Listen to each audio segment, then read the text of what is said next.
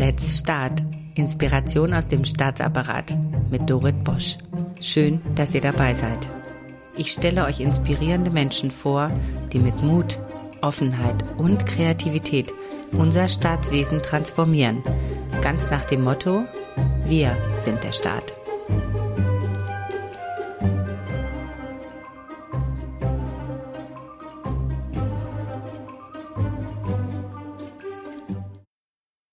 Ich begrüße heute ganz herzlich Dario Schramm.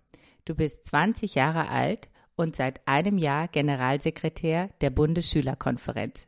Du hast sein Abi erst seit wenigen Wochen in der Tasche. Während andere schon mit den Abiturvorbereitungen überfordert sind, hast du im letzten Jahr vor den Prüfungen deinem Amt nochmal ein extra Kick verpasst. Du hast alle Spitzenpolitiker der Parteien und Staatssekretäre in den Ressorts getroffen und dich in Berlin in kürzester Zeit vernetzt. Auf Kommunalebene bist du ja schon lange aktiv. Außerdem erfahren unsere Zuhörenden heute ganz exklusiv, was uns beide verbindet. Also heute dein großes Coming Out. Wozu? Das verraten wir später. Du interessierst dich für die öffentliche Verwaltung, hast du mal gesagt, und da bin ich natürlich hellhörig geworden und habe dich gleich als Gast eingeladen. Uns erwarten 30 spannende Minuten, in denen wir hören, wie unsere nachkommende Generation tickt, was ihrem Job wichtig ist und vor allen Dingen, welche Werte sie in der Verwaltung sucht. Schön, dass du dir heute Zeit genommen hast, lieber Dario. Was machst du denn nach dem Abitur? Ist es Auszeit oder Aufbruch zu neuen Ufern? Ja, vielen Dank für die Einladung, Dorit. Äh, ich freue mich sehr. Ähm, nach dem Abi, ich bin jetzt, fange jetzt im Oktober ein schönes Studium an, ganz nah an Berlin, in Frankfurt an der Oder, einmal quer durch Deutschland und studiere Politik und Recht ähm, was sich auch total spießig anhört. Aber genau, das ist so das, ähm, wofür ich mich jetzt entschieden habe. Und da geht es für mich jetzt weiter nach Achtung, der Schule. Ich bin Juristin, das ist natürlich überhaupt nicht spießig. Jura ist total toll. Vor allen Dingen kann dir danach keiner mehr sagen, dass du dich nicht auskennst. Das ist ja immer so ein bisschen, äh, wenn die Leute sich mit Jura auskennen und andere nicht, dann gibt's immer so ein Wissensgap. Und ähm, das kannst du natürlich jetzt immer schließen. Du kannst immer sagen, ich weiß, wie es geht. Als Jurist ist das immer sehr gut. Also eine super Wahl.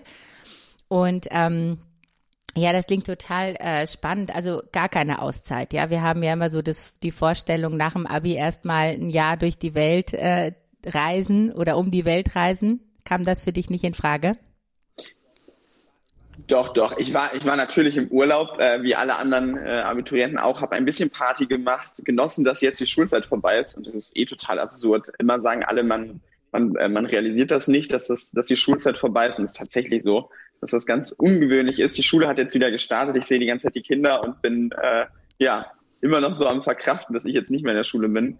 Also doch ein bisschen Auszeit und Party war natürlich. Super. Und dann geht's gleich weiter. Also äh, ich habe erstmal eine Pause gemacht. Finde ich toll, dass du da so, so viel Kraft hast, zumal dieses eine Jahr als Generalsekretär hast du richtig Gas gegeben. Also ich kenne die Bundesschülerkonferenz noch aus meiner Schülerzeit und das war immer so, wow, wenn man da irgendwie aktiv ist, das ist bestimmt total anstrengend. Magst du ein bisschen erzählen, wie das so als Generalsekretär ist und wie auch dein Selbstverständnis ähm, als Amtsträger war? Ja, das, das Ding ist ja immer, auch gerade bei diesem Titel, und das, das habe ich mir vorgenommen, deswegen muss ich jetzt auch an der Stelle machen, äh, ich äh, habe mir immer vorgenommen zu sagen, wenn dieser Titel fällt, dass ich den sehr sperrig und sehr, sehr spießig finde. Ähm, es ist im Endeffekt, bin ich ja zur Schülervertretung gekommen, weil ich gedacht habe, ich muss was verändern. Ich finde in der Bildung so viele Sachen, ähm, die, die laufen nicht richtig und, und, und. Und bin dann eben durch Jahre lang ähm, einfach immer weitermachen, so bei der Bundesschülerkonferenz gelandet und ich glaube, das Wichtigste ist, auch gerade jetzt in der Pandemie, immer den Schülern eine Stimme zu geben, die wirklich überhaupt keine Lobby irgendwie haben, beziehungsweise die so überhaupt nicht gehört werden. Und ähm, das sind eben die Schülerinnen und Schüler, die auch in den letzten, letzten Monaten ähm, ja einfach auf der Strecke geblieben sind. Und das war sozusagen mein, mein Selbstverständnis, beziehungsweise auch mein Antrieb, mein Amt zu nutzen und denen ja irgendwo eine das Lobby zu geben. Das ist eine super Idee, ähm, weil ich glaube, es braucht es nie mehr als jetzt und die Resonanz, die du auch gefunden hast, beziehungsweise wie schnell du auch Gespräche dann geführt hast, die zeigt ja auch, dass du auf dem richtigen Weg warst. Wie hast du das denn, ähm, wie hast du denn diese Stimmen eingesammelt? Also kommen die Leute zu dir, schreiben sie dir, wenn ich jetzt Schüler wäre, was oder Schülerin, was würde ich denn tun? Das war immer das große, das große Problem, weil ich natürlich, wir haben, glaube ich, 36.000 Schulen in Deutschland Und natürlich das, was ich selber erlebt habe an meiner Schule, musste ich mir dann auch immer sagen, das ist jetzt eine von 36.000. Und ich musste immer aufpassen zu sagen, meine Schule steht jetzt nicht sinnbildlich für, für ganz Deutschland. Und da war das Gute, dass eben die einzelnen Bundesländer, weil wir ja auch ganz unterschiedliche Situationen hatten, immer ihre eigenen Wege gefunden haben. Also wir hatten ganz viele Länder, die haben zum Beispiel regelmäßig ihre Schüler befragt. Da gab es wirklich Umfragen mit 10.000 äh, 10.000 Teilnehmern. Ähm, aber was wirklich wichtig war und was auch Gott sei Dank gut genutzt worden ist, ist, dass mir eben Schüler geschrieben haben per Mail, Instagram, Facebook, wie auch immer. Das war super wertvoll, weil ich ja immer wissen auch wollte, wie, wie sind die Sachen, ähm, wie läuft es auch in den einzelnen Schulen. Äh, von daher, ich glaube, dass alle Kanäle, die irgendwie zu mir gekommen sind, ähm, die die richtigen waren. Also gefühlt warst du überall. Also ich mach den Fernseher an, da warst du in der Tagesschau und dann irgendwie gehe ich bei Twitter rein, da warst du auch aktiv. Äh, ganz ehrlich, also ich meine, ich habe auch einen Job und ich mache den Podcast nebenbei. Wie machst du das? Und dann auch noch Abitur. Also bist du einfach so cool, dass du das alles so nebenbei machst? Oder hast du auch gemerkt, so das ist total mein Ding, also mich stark zu machen für andere? das gibt mir Kraft, das raubt mir keine Kraft? Also ich habe halt mit 15, 16 habe ich eh war ich, habe ich quasi angefangen, also politisch mich zu engagieren, ähm, Schülervertretungsarbeit, ganz viele andere Dinge auch hier. Und da war das schon so, dass ich eben auch viel nach der Schule gemacht habe. Und so ist man halt langsam da reingerutscht, dass man einfach einen vollen Tag hatte. Ähm, was natürlich mir super in die Karten gespielt hat, das muss man ganz ehrlich sagen, war natürlich die Zeit, wo wir Distanzunterricht hatten weil viele Dinge, wo ich sonst in der Schule gesessen hätte, hätte ich, habe ich natürlich da machen können.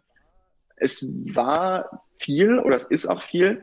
Ich muss aber sagen, dass ich relativ glücklich bin, dass, dass äh, die ganzen Termine und alles waren, so doof sich das anhört, aber viele andere, auch gerade in meiner Jahrgangsstufe, die hatten überhaupt keinen Rhythmus mehr. Also die saßen, sind morgens aufgewacht und waren so, gut, was mache ich denn jetzt mit meinem Tag? Ich kann nicht raus, zum Sport kann ich auch nicht wirklich und da hatte ich sozusagen was zu tun, ähm, was so absurd sich das anhört, irgendwo auch ein Also Vorteil für mich war. hört sich das gar nicht absurd an. Ich habe das auch so empfunden. Dieses eine Jahr, wo alles stillstand, konnte ich mich richtig entfalten. Also ich kann das total nachvollziehen und ich höre das auch von einigen, äh, weil man ja oft hört, naja, ist alles, alles steht still, aber manche haben, sind eben so damit umgegangen und es freut mich besonders. Ich würde sehr gerne gleich einsteigen auf das Thema Verwaltung und Werte und deine Generation.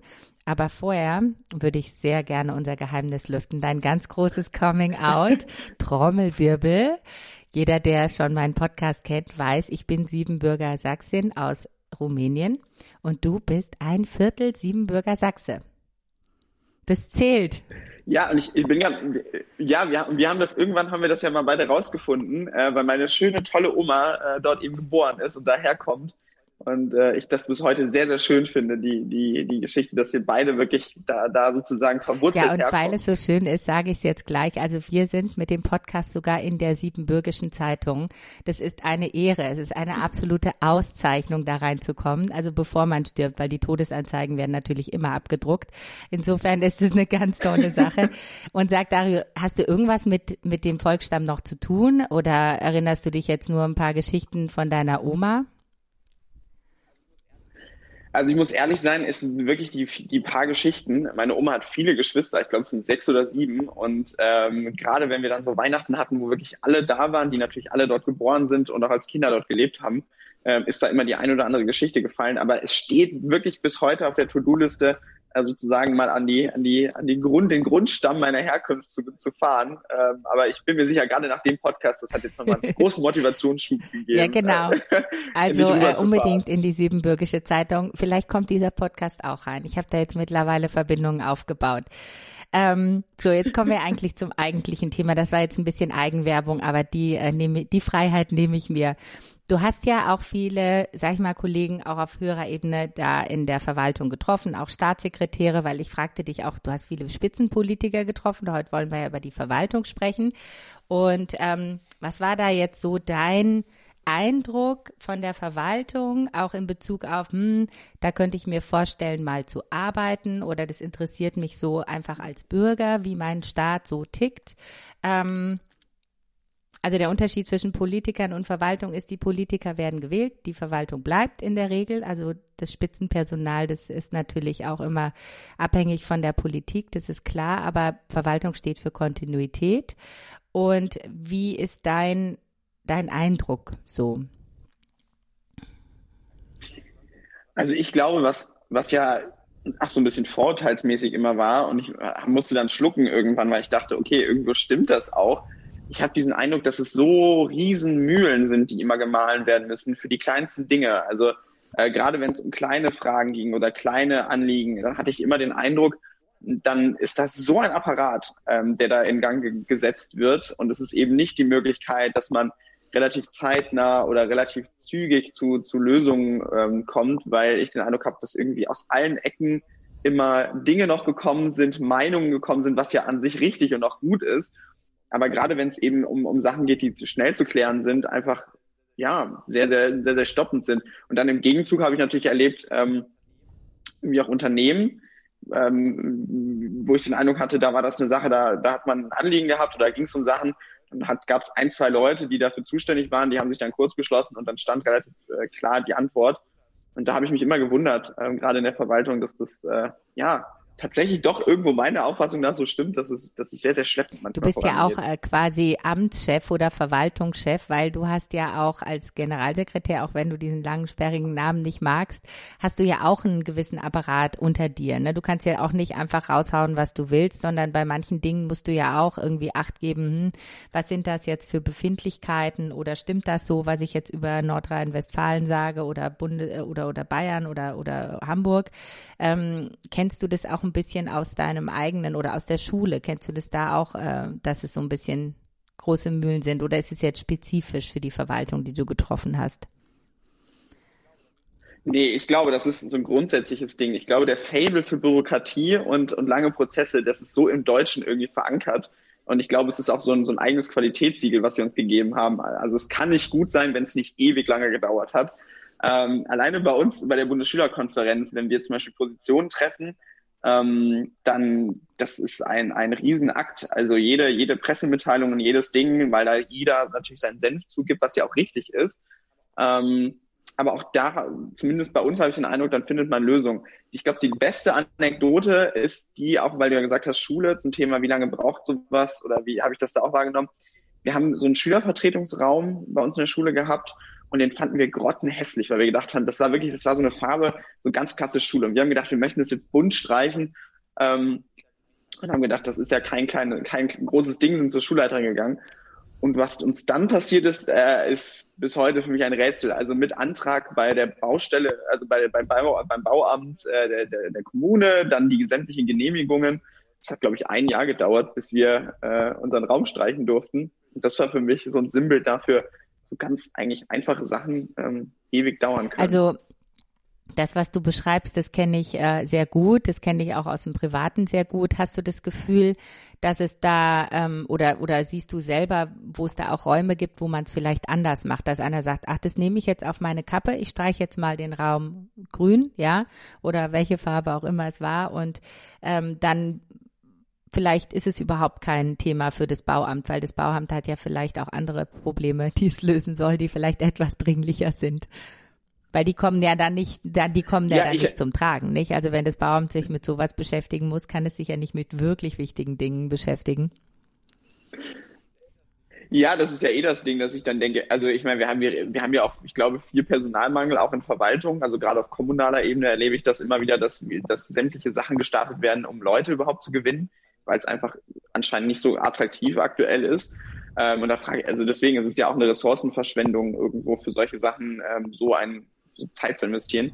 Also ich habe auch in dem letzten Jahr immer wieder erlebt, auch in der, gerade jetzt so in der Corona-Zeit, dass die Leute, die sich dann, sagen wir mal, getraut haben zu sagen, okay, wir haben zwar einen Riesenapparat, aber wir machen es jetzt mal und hoffen mal toi toi toi, dass es gut geht. Ich kann mich aktiv nicht daran erinnern, dass es einen Fall gab, wo es dann wirklich total nach hinten losgegangen ist. Und selbst wenn, ist es trotzdem immer noch besser immer gewesen, weil man zumindest mal angegangen ist. Also dieses, wir gehen an und wir, wir, wir gehen auch das Risiko ein, dass vielleicht nicht alles klappt, aber wir gehen es zumindest mal an. Ich glaube, das ist so dieser, dieser Spirit, der irgendwie so ein bisschen Also fehlt. jetzt mache ich die Kiste doch mal auf. Also dieses, dieses, äh, dieses, äh, diese Einstellung, das wird schon gut gehen. Da habe ich jetzt gerade eine totale Assoziation im Kopf. Ich muss ein bisschen ausholen. Also es gibt ja grundsätzlich so zwei Modelle, wie man arbeiten kann. Wir haben uns auch gerade drüber unterhalten und ich möchte die gerne einbringen. Das eine ist Kooperation, das andere ist Co-Kreation. Ich versuche das jetzt mal so ein bisschen einfach runterzubrechen. Also Kooperation ist halt wie in einer guten Familie. Ja, er geht arbeiten, sie geht, äh, sie kümmert sich um Kinder und Haushalt. Das ist so ein bisschen das, vielleicht das, ähm, weiß ich nicht, verbreitete oder ältere Modell von Familie. Und das ist Kooperation. Ja, also der eine macht das eine und der andere macht das andere. Und wenn jetzt eine neue Aufgabe dazukommt, dann ist halt die Frage, wer macht's jetzt? Ja, und dann redet man unheimlich lang drüber, wer es eigentlich macht. Dann gibt es aber noch die Möglichkeit, dass es Co-Kreation gibt. Also wenn jemand eine Idee hat, etwas Neues machen will, man findet ein neues Urlaubsziel, dann tragen alle dazu bei, dass dieses Urlaubsziel auch gelingt. Ja, dann sagt der eine, ich organisiere den Camper, der andere sagt, ich ich suche die die die Wanderroute raus und der andere sagt, äh, ich kümmere mich dann um um das Essen. Und das ist eine ganz andere Sache, weil da was Neues entsteht. Es ist Innovation. Und ähm, ich komme ja noch so ein bisschen aus der Boomer-Generation. Also ich musste mich gegen eine harte Konkurrenz durchkämpfen, auch mit Ellenbogen und sagen, ach, da gibt so viele von mir, es gibt so viele Juristen, die Juristen, Schwämme und so weiter. Das heißt, ich bin automatisch drauf gedrillt, ähm, dass ich mich durchsetzen muss. Ja, jetzt, ähm, jetzt kommt jemand, ähm, der aus der, äh, wir, ihr seid ja Generation Z, hast du mir gesagt. Also ihr, ihr kommt jetzt aus dieser Generation Z, was auch immer Z heißt, Zukunft wahrscheinlich. Äh, und ihr, ihr sagt, nee, wir wollen eigentlich, wir wollen Sachen machen, wir wollen, ähm, wir wollen auch Spaß haben und Spaß hat man halt nur, wenn man gestalten kann. Also wenn man hört, ja, ich muss den Antrag erstmal prüfen, das macht halt einfach überhaupt keinen Spaß. Das macht irgendwie keinem Spaß. Aber gleichzeitig muss es natürlich Hand und Fuß haben. Und Jetzt komme ich zurück zu der Assoziation. Ich habe mal von jemandem gehört, also die Einstellung, es wird schon gut gehen, ist gleichgesetzt mit komplette Nachlässigkeit. So nach dem Motto, ist mir doch egal, was rauskommt. Hauptsache, ich habe meinen Kopf durchgesetzt. Und das wird, da ist, da schwingt so ein, so ein, so ein etwas, so ein, so ein, so eine Art Vorurteil mit, dass ihr euch überhaupt keinen Kopf macht, ja, oder auch die Leute, ich meine, ich mache das manchmal auch so, weil wenn man auch Pionierarbeit macht, dann muss man manchmal sowas machen. Aber würdest du das denn bestätigen? Ist es so ein laissez-faire, so ein, ach, ich mache mir keinen Kopf, mir doch egal, was mit den anderen ist, ich streich das Ding jetzt grün. Und äh, wenn die Schulleiterin dann Ärger kriegt, dann hat sie es halt selber zu verantworten, weil sie hat ja nicht Nein gesagt. Oder ist es ein anderes Gefühl? Ich bring's jetzt bewusst ein bisschen scharf auf den Punkt, Dario, damit du es einfach hast bei der Antwort. Nee, also ich glaube, wenn wir bei dem, bei dem Beispiel wirklich äh, Raumstreichen bleiben, dann habe ich den Eindruck, wenn wir die aktuelle Verwaltung nehmen würden, so sinnbildlich, dann würde man quasi hingehen, würde ein 3D-Modell erstellen von der, von dem Raum, würde quasi die Farben anbringen, würde dann das nochmal durchrechnen lassen, ob das wirklich passt. Dann würde man noch ein Gutachten erstellen, ob die Farbe richtig passt und, und, und. Und würde quasi eine riesen Kette von Dingen äh, ausprobieren, bevor man wirklich in das Machen kommt. Dann weiß man am Ende zwar ziemlich genau, ob das das Richtige ist und, und, und. Man hat aber so lange schon gebraucht, dass im besten Fall ähm, vielleicht es noch, noch eine viel bessere Farbe schon mittlerweile gibt. Und ich glaube eben, dass der Ansatz vielleicht eher ist, man sollte sich hinsetzen, man sollte sich natürlich Gedanken machen, was passt. Also dieses grundsätzliche einfach komplett laissez-faire ähm, äh, hinzugehen, das glaube ich ist auch nicht das Sinnvolle. Aber einfach mal hinzugehen und anfangen zu streichen, ist am Ende ein größeres Glücksgefühl und ist, glaube ich, auch am Ende ein größeres Erlebnis und auch ein ähm, motivierenderes Ding. Weil man kann natürlich, also hart gesagt, wenn es total schrecklich ist kann man am Ende immer noch die nächste Farbe nehmen und drüber streichen und gucken, ob das passt. Man hat, ist aber zumindest ins Machen mhm. gekommen und man saß nicht im, nur im Stuhlkreis und hat überlegt, wie kann das denn theoretisch aussehen? Weil das macht, glaub, also zumindest aus meiner Sicht, glaube ich. Das finde ich total Spaß. toll, dass du das sagst. Also weil dieser Wert, es macht glücklich, einfach mit berücksichtigt wird. Also es geht nicht jetzt allein nur darum, dass da eine neue Farbe ist, sondern es geht auch um den Prozess. Und der Prozess ist, der muss ja. einfach, da muss irgendwie so eine Energy rein, rein. Und da muss ich auch das Gefühl haben, ich habe was getan. Es ist so wie, super, dass du dir ein Handy wünschst, aber du hast erst in einem Dreivierteljahr Geburtstag. Also ich mache das immer anders, ich kaufe dann gleich das Handy. Und zum Geburtstag gibt's einen Aufkleber oder so. Äh, also einfach dieses sofort, ne? So ist der Mensch, der möchte dann irgendwie sofort ein Ergebnis und der möchte auch sehen, dass er, dass er daran mitgewirkt hat. Ja, weil das ist ja das, woran es scheitert, dass, dass du auf diesem Weg dieses, dieses elendigen Prozesses immer Leute mhm. dann verlierst. Weil, also auch bei der Farbe war es dann so, dass die Hälfte der Leute irgendwann waren, ja gut, dann lassen wir den Raum einfach, weil es so demotivierend war, weil eben, weil überhaupt nicht mal was passiert ist. Ähm, und ich glaube, dass das auch, also zumindest denke ich so aus, aus, aus weiter Sicht, dass das in der Verwaltung eben auch so ein Ding ist, dass einfach so die, die Frustration dann, glaube ich, einfach einfach deutlich größer ist. Also du ähm, sprichst dich jetzt aus, wenn ich das so auf den Punkt bringen darf, dass äh, Arbeitsprozesse, obwohl du jetzt, also jetzt ohne, dass wir irgendwelche Hintergründe oder Details oder warum was geht oder nicht geht, dass Arbeitsprozesse einfach eine Selbstwirksamkeit auch äh, zulassen, dass ich merke, ich mache da mit und es macht mich irgendwie glücklich und zufrieden. Und ich gehe nach Hause und sage, ich habe heute was getan. Ja, weil ich glaube, auch als junger Mensch, gerade wenn es darum geht, was ich, was mir wichtig sein würde, wenn ich, also ne, in der Arbeitswelt, dass ich selber wirklich sagen kann, ich habe heute was geschafft oder ich habe heute irgendwas, ähm, wo ich sagen kann, ich habe was in Bewegung gesetzt. Ähm, und das ist, das passiert ja eben nicht, wenn du eben wochenlang nur überlegst, planst, Theorie, sondern einfach auch mal in diesen Drive kommen, ähm, tatsächlich irgendwie anzupacken. Also das glaube ich, mal abgesehen davon, wie inwieweit das überhaupt möglich ist in, in, in dem System, aber das ist, glaube ich, so das, wo, wo, wo es hingehen könnte oder sollte. Ja, das klingt toll. Was, was gibt's denn noch für Werte, wo du sagst, das ist mir irgendwie total wichtig? Ob ich jetzt aktiv oder passiv äh, einem, einer, einer Verwaltung oder einem Government gegenüberstehe, wir hatten auch, bevor wir ähm, hier losgelegt haben, da ging es um, ja, wie trete ich auf? Ist es so ein, so ein, steifes Rollenverständnis, so als ich bin ich als Amtsperson einerseits oder ich bin ich halt auch, ähm, wie ich es auch privat wäre. Also so ein bisschen dieses Thema Authentizität. Das hatte ich neulich mit dem äh, mit dem Ole Bayer angesprochen. Also wie wie das ist, wenn man wirklich authentisch ist in einem in einem in einer großen Struktur. Also jeder hat ja so ein so ein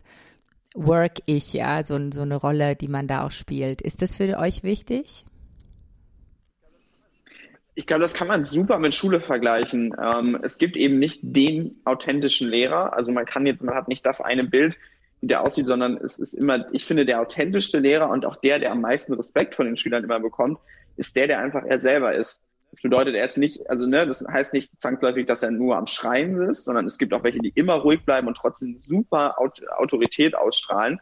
Es gibt aber natürlich auch welche, die sind laut und sind aber trotzdem irgendwie sie selber und sind irgendwie trotzdem respektvoll dabei und sind, sind sozusagen dann auch ähm, irgendwie anerkannt. Ähm, ich glaube einfach dieses, man muss also jetzt auf überspitzt gesagt, auf Verwaltung, Staat und und und. Man muss den Anzug mit Krawatte tragen, sonst kann man keinen guten Job machen. Ähm, glaube ich, ist irgendwie der falsche Ansatz. Ich glaube, dass es auch gerade wirklich darum geht, jeder muss sich irgendwie wohlfühlen.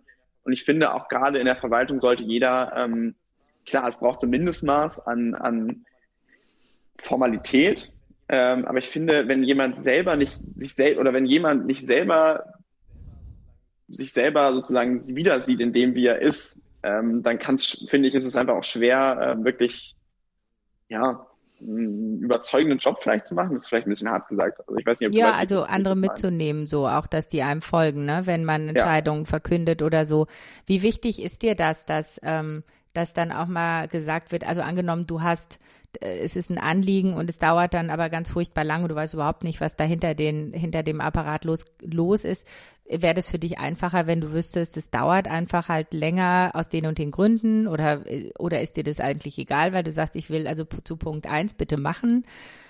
Oder ist es vielleicht auch eher so ein Gefühl von, ähm, ich möchte einfach auch wissen, wenn was nicht, wenn was gerade nicht hinhaut oder vielleicht kann ich auch irgendwas tun. Also vielleicht gibt es auf meiner Seite irgendetwas, wie ich den Prozess erleichtern kann? Würde dir das helfen? Weil meistens kommt eine Anfrage und dann spuckt man das Ergebnis raus und du hast dazwischen überhaupt keine Möglichkeit, einen Einblick zu nehmen, wo man eigentlich steht.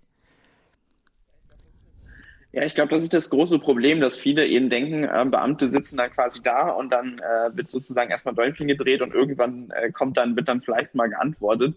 Ähm, was natürlich helfen würde, ist, ich glaube, dieses, dieses große Wort Transparenz oder also nicht mal Transparenz im Sinne, ich gucke dir auf die Finger, sondern eher im Sinne von äh, verstehen, also dass man versteht, wie sind die Abläufe oder wie, wo ist gerade der Prozess oder wie, wie funktioniert das gerade. Ähm, weil man, wie du ja gesagt hast, du hast quasi den, den, das, das Income, also du, du hast irgendwas, was quasi reingeht und dann kommt irgendwann irgendwas raus.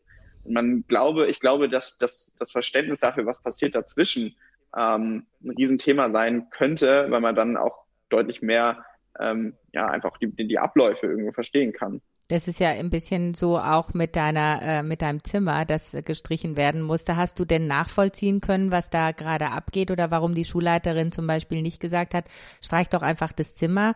War das, begegnest du da auch oft so ein bisschen Absicherungsdenken? Weil in dem Moment, wo du jemanden reinholst, dann ist man nicht nur allein der die Entscheidung trägt, sondern man gibt die natürlich an jemand anderen noch weiter. Und dann ist man nicht zu zweit. Also ein bisschen so sich absichern. Eine Absicherungsmentalität. Ja. Ja, das sowieso. Dieses Absicherungsding äh, habe ich in der Verwaltung immer erlebt. Also, dass keiner, keine einzige Person wollte alleine Verantwortung übernehmen, sondern es musste immer ganz breit gestreut sein. Damit, falls man dann scheitern sollte, was ja irgendwie immer die Panik über allem war, also ich finde auch gerade, ähm, also das, was ich erlebt habe, ist immer diese Panik vorm Scheitern. Also Scheitern, das ist, als, lieber machen wir es gar nicht, bevor wir scheitern. Und das ist das, was ich finde, was halt, äh, was ich auch in der Schule anders gelernt habe. Also man lernt ja immer in der Schule, ähm, wer es nicht probiert, der, der, der hat es nicht, also ne, das ist das Schlimmste, was man nicht machen kann, ist es nicht mal anfangen. Und ich glaube, dass gerade in diesen Prozessen, um wieder auf dieses Farbding zurückzukommen, ähm, irgendwann wusste keiner mehr so richtig, wo ist es gelegen. Und dann war irgendwann nochmal die Nachfrage und dann war natürlich, könnt ihr das machen. Ähm, das verbinde ich auch so ein bisschen mit Verwaltung, dass man irgendwie das so in diese Räder gibt und dann weiß irgendwie am Ende gar keiner mehr, bei welchem Rad. Und wenn du dann fertig bist mit dem Abitur, bekommst du die Zusage, dass du es machen darfst und dann hast du eigentlich keine Lust mehr. Und dann passiert's nicht. Das ist ein gutes Beispiel, genau. echt, dass du da ausgesucht hast. Richtig gut, ja. das nehme ich in mein Repertoire auf. ja, das ist im Endeffekt, also ich, es ist mir auch gerade tatsächlich eingefallen, weil ich hatte das überhaupt nicht vorher auf dem Schirm, aber das war so der Moment, wo ich wirklich gemerkt habe, oh Gott, es geht um vier, vier Wände, die von in einem Raum, wo nur Schüler sind, äh, kann denn das so schwer sein? Savanne 18 war übrigens der Ton. Ich werde es nie, verge nie, vergessen. Savanne 18 war der vorgegebene Farbton. Ach so, ihr hattet da so ein richtiges Corporate Design. Ja, ihr durftet nicht einfach irgendwas malern. Das, nee, das war dann, äh, wir hatten dann, nachdem wir dann irgendwann das okay hatten, war dann aber nur eine kleine Auswahl an Farben, die wir dann nehmen durften, weil das musste ins Farbkonzept, wenn man sich unsere Schule anguckt, mit sämtlichen Löchern in der Wand und und und finde ich lustig, dass sehr darauf geachtet worden ist, dass zumindest die Farbe äh, noch einheitlich bleibt. Ja, das ist so, also das zum Thema Transparenz. Also dir, du hast rausgefunden, es gibt ein Farbkonzept äh, und du, aber das war dir eben nicht offensichtlich, sonst hättest du es ja selber irgendwie mitbekommen. Jetzt ist es natürlich so ein bisschen deine eigene Perspektive und ähm, zum Thema Verwaltung. Hast du da irgendwie Feedback auch aus der Schülerschaft? Ähm, sehen die das auch so? Ähm, so ein Stück weit möchte ich ja auch natürlich erfahren, wie ticken denn andere, wenn du das überhaupt so sagen kannst? Also ich glaube, dass ähm, Verwaltung viel Sicherheit ausstrahlt, viel ähm, klare Strukturen. Ich würde es daran festmachen, dass ich gemerkt habe, jetzt gerade in der Pandemie, wo es um sowohl letztes Jahr, aber gerade jetzt auch in diesem Jahr, ähm, wo es eben darum ging, Jobs zu finden. Also gehe ich in ein Studium, Ausbildung und und und. Da habe ich enorm viele Menschen erlebt, die sich wie irre bei Ministerien, kommunalen Verwaltungen, Kreisverwaltungen für, für Sachen beworben haben. Und wenn du dann gefragt hast, warum war das weniger weil sie gesagt haben, ich habe total Bock auf Verwaltung oder ich finde den Bereich total spaßig. Also ich kenne Leute, die haben sich bei jedem Ministerium beworben, was es gibt, ähm, bei jedem, jeder Verwaltung, die es irgendwie äh, in der Nähe war. Da war immer das Argument, naja, das ist Sicherheit, weil natürlich in der Zeit aktuell mit Pandemie alle irgendwie so Angst hatten, ähm, dass irgendwie Ausbildung oder sonst was eben nicht so sicher ist. Und von daher glaube ich, dass das schon sowas ist. Also dass, dass Verwaltung einfach Sicherheit ausstrahlt ähm, aber wenn man dann schon gefragt hat, dann war das schon so ein bisschen mit dem Nachgang, dass man gesagt hat, ja, und natürlich mit der Hoffnung, dass sich auch so ein bisschen in den Strukturen dann was ändert und man selber in so ein, eine jüngere Verwaltung irgendwie kommt. Also ich glaube, das ist so die Also die ist es auch, ähm, also das mit der Sicherheit kann ich gut nachvollziehen. Das ist ja auch einer unserer wirklichen Grundbedürfnisse. Wenn ich mich nicht sicher fühle, dann fühle ich mich in meiner Existenz bedroht und äh, wie sicher Absolut. sich jemand fühlen möchte, das ist auch wahnsinnig individuell und je mehr drumherum los ist, desto sicherer möchte ich mich fühlen. Ich finde das per se erstmal gar nicht verwerflich. Ich finde noch nicht mal, dass Sicherheit und Kreativität Gegensätze sind sondern das könnten, also ich könnte mir vorstellen, wenn jetzt, ähm, sage ich mal, ähm, nicht die Schwämme, sondern die Generation Z-Schwämme auf den Start losgeht, ähm, dass ihr da eure eigenen Akzente auch einbringen wollt, also von miteinander arbeiten, also die Punkte, die wir auch eben angesprochen haben, oder nicht?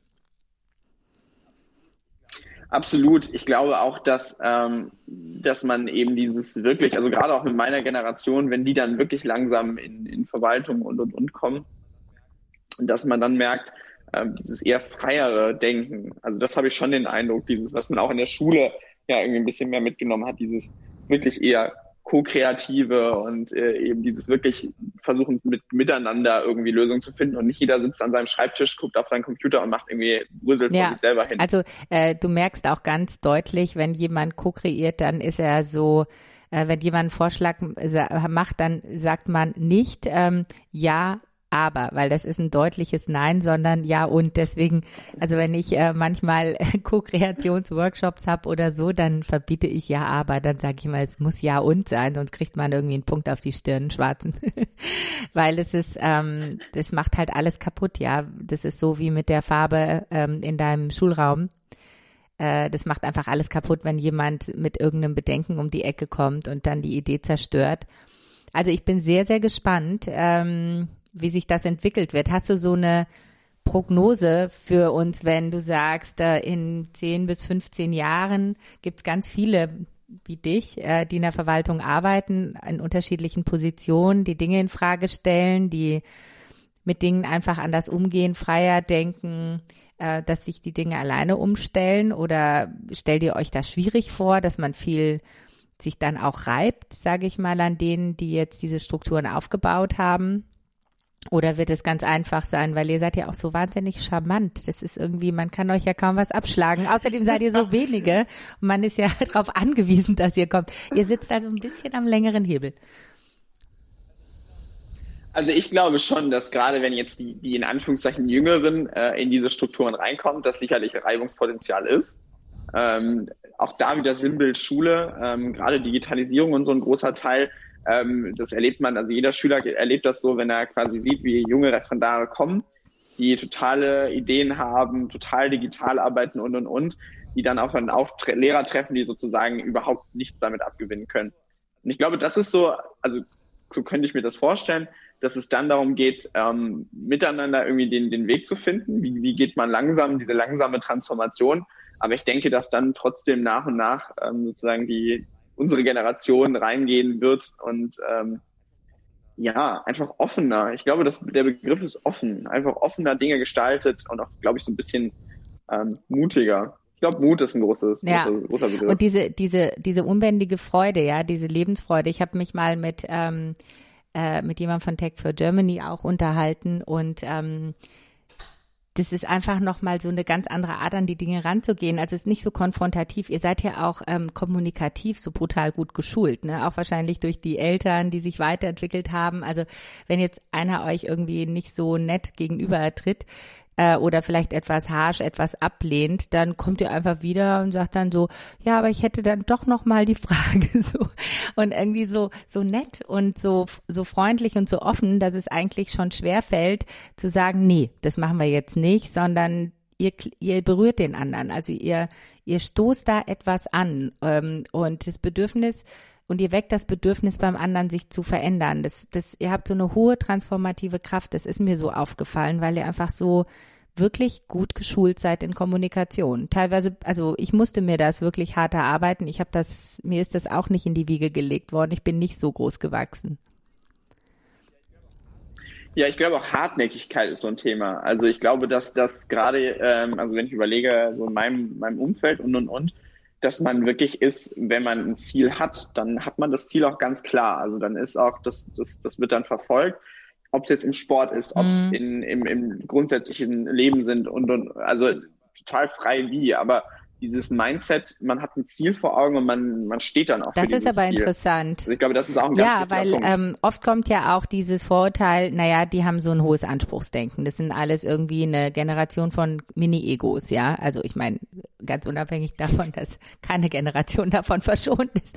Aber ähm, äh, dass man das nochmal reframed, das mag ich immer ganz gerne, dass man Begriffe, also Vorurteile nochmal in einem anderen Licht sieht, also reframed und ähm, dann sagt, naja, dieses, dieses, ähm, diese Zielstrebigkeit oder Hartnäckigkeit, so ein, oh, jetzt, der beharrt so auf seinem. Aber dieses Beharren auf etwas ist extrem wichtig, ja. Also du würdest das. Ja, und vor allem auch zu wissen, ja, vor allem auch zu wissen einfach, ähm, ja. Äh, warum man es macht. Also es ist ja immer dieses, man muss, also das erlebe ich dann auch, dass man nicht nur sagt, das ist mein Ziel, sondern auch in der Lage ist, dann ganz klar zu sagen, warum mm, ist das mein mm. Ziel? Also wo, wo ist es, wow, wo ist es wichtig? Toll. Ja, also man kann da einiges äh, reframen, diesen äh, Spaß oder auch ähm, einfach mal machen, dass es nicht äh, laissez-faire ist, ja. äh, Spaß haben, dass es eine Motivation ist, dass man auch wirklich Dinge umgesetzt bekommt und Hartnäckigkeit als als ähm, ja als als richtigen Motivationsbooster, dass man auch weiß, warum man die Dinge tut, weil ähm, in meiner Generation ist es schon so ein bisschen so, naja, wir haben jetzt halt so ein Stück weit so gelebt, wie wir gelebt haben. Es hatte auch alles seine Berechtigung, aber die neue Generation, die wird es dann rausreißen. Also die machen es dann alles richtig. Ähm, ist es auch wahnsinnig viel Druck, was auch auf euch lastet? Oder empfindet ihr das nicht so? Ja, vor allem ist es ja. Doch, ich empfinde das schon. Das, das, das Ding ist ja auch immer, dass es irgendwie, ähm, zwar so leicht gesagt, aber ich höre so oft diesen Satz, äh, naja, die junge Generation, ja. wir bauen auf euch. Toll.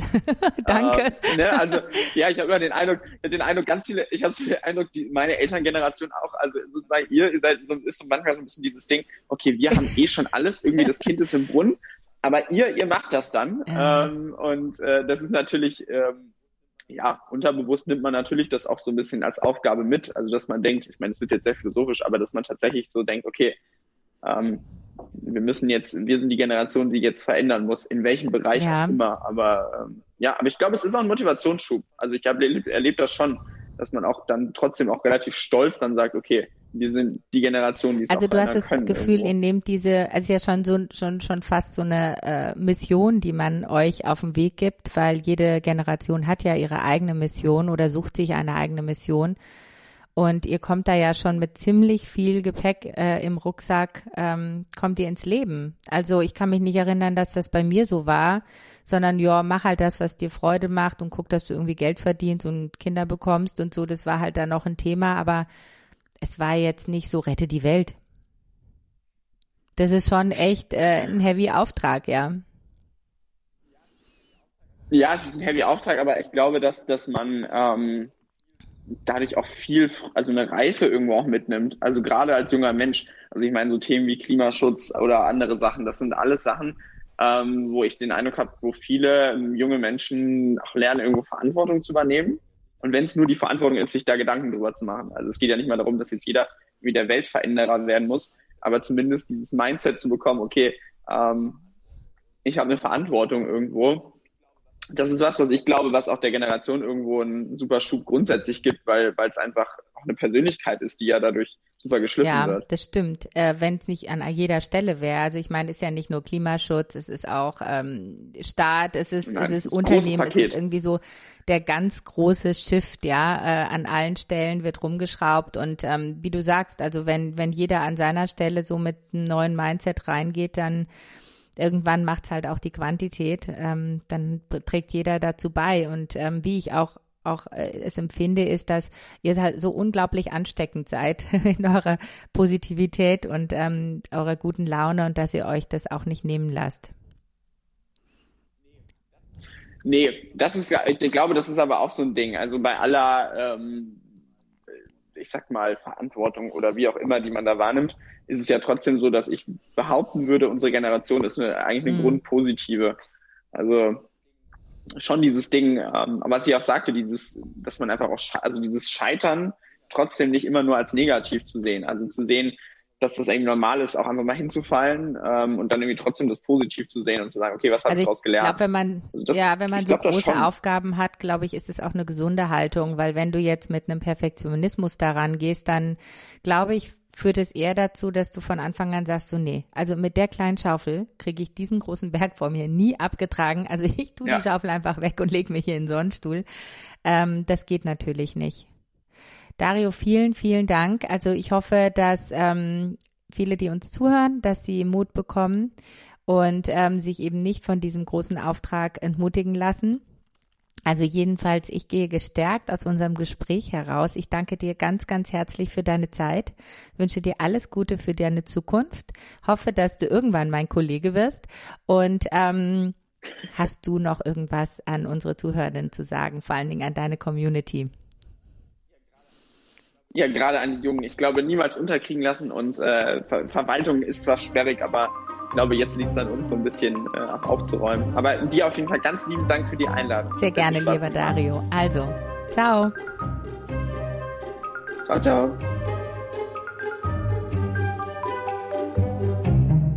Und das war es bei Let's Start, Inspiration aus dem Staatsapparat mit Dorit Bosch. Schreibt mir gerne und abonniert diesen Kanal, damit ihr keine Folge verpasst. Let's start. Viel Spaß bei der Umsetzung.